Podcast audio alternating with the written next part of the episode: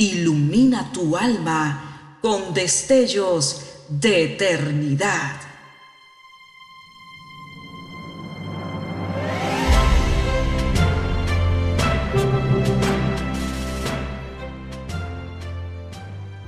Estás por escuchar una entrega más de Gemas para el Alma 2023.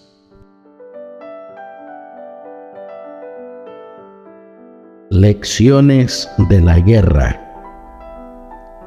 Si habéis pues resucitado con Cristo, buscad las cosas de arriba, donde está Cristo sentado a la diestra de Dios.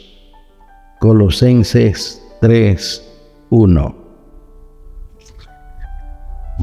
En lo más candente de la Segunda Guerra Mundial, cuando sobre la ciudad de Londres llovían las bombas alemanas, uno de los grandes diarios editorializaba de la siguiente manera. Hemos sido un pueblo amante del placer, deshonrando el día del Señor, paseando, bañándonos en el mar. Ahora las playas han sido abandonadas no hay días de campo ni baños en el mar. Hemos preferido pasear en automóvil en lugar de ir a la iglesia.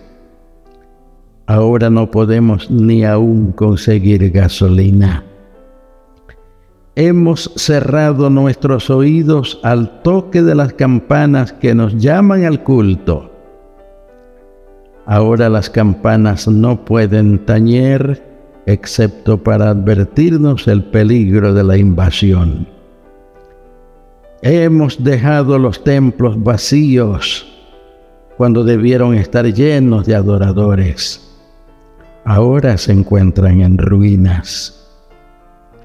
Hemos desoído el mensaje acerca de los senderos de la paz. Ahora estamos obligados a escuchar acerca de las incitaciones de la guerra. Hemos negado el dinero para la obra del Señor. Ahora tenemos que entregarlo al Estado para los gastos que ocasiona la guerra y los altos precios en todo. El alimento por el cual olvidamos dar gracias a Dios, ahora se nos hace muy difícil obtenerlo los servicios que hemos rehusado prestar al Señor, ahora se nos fuerza a prestarlos al esfuerzo de la guerra. La vida que rehusamos poner bajo la dirección de Dios, ahora está bajo el control de la nación. Sirva lo que antecede de lección a muchos. Es tiempo de aprender. Oremos. Padre Santo, qué terribles son las guerras, cuánta sangre derramada, cuántas viudas y huérfanos quedan, cuánto dolor inenarrable e inacabable.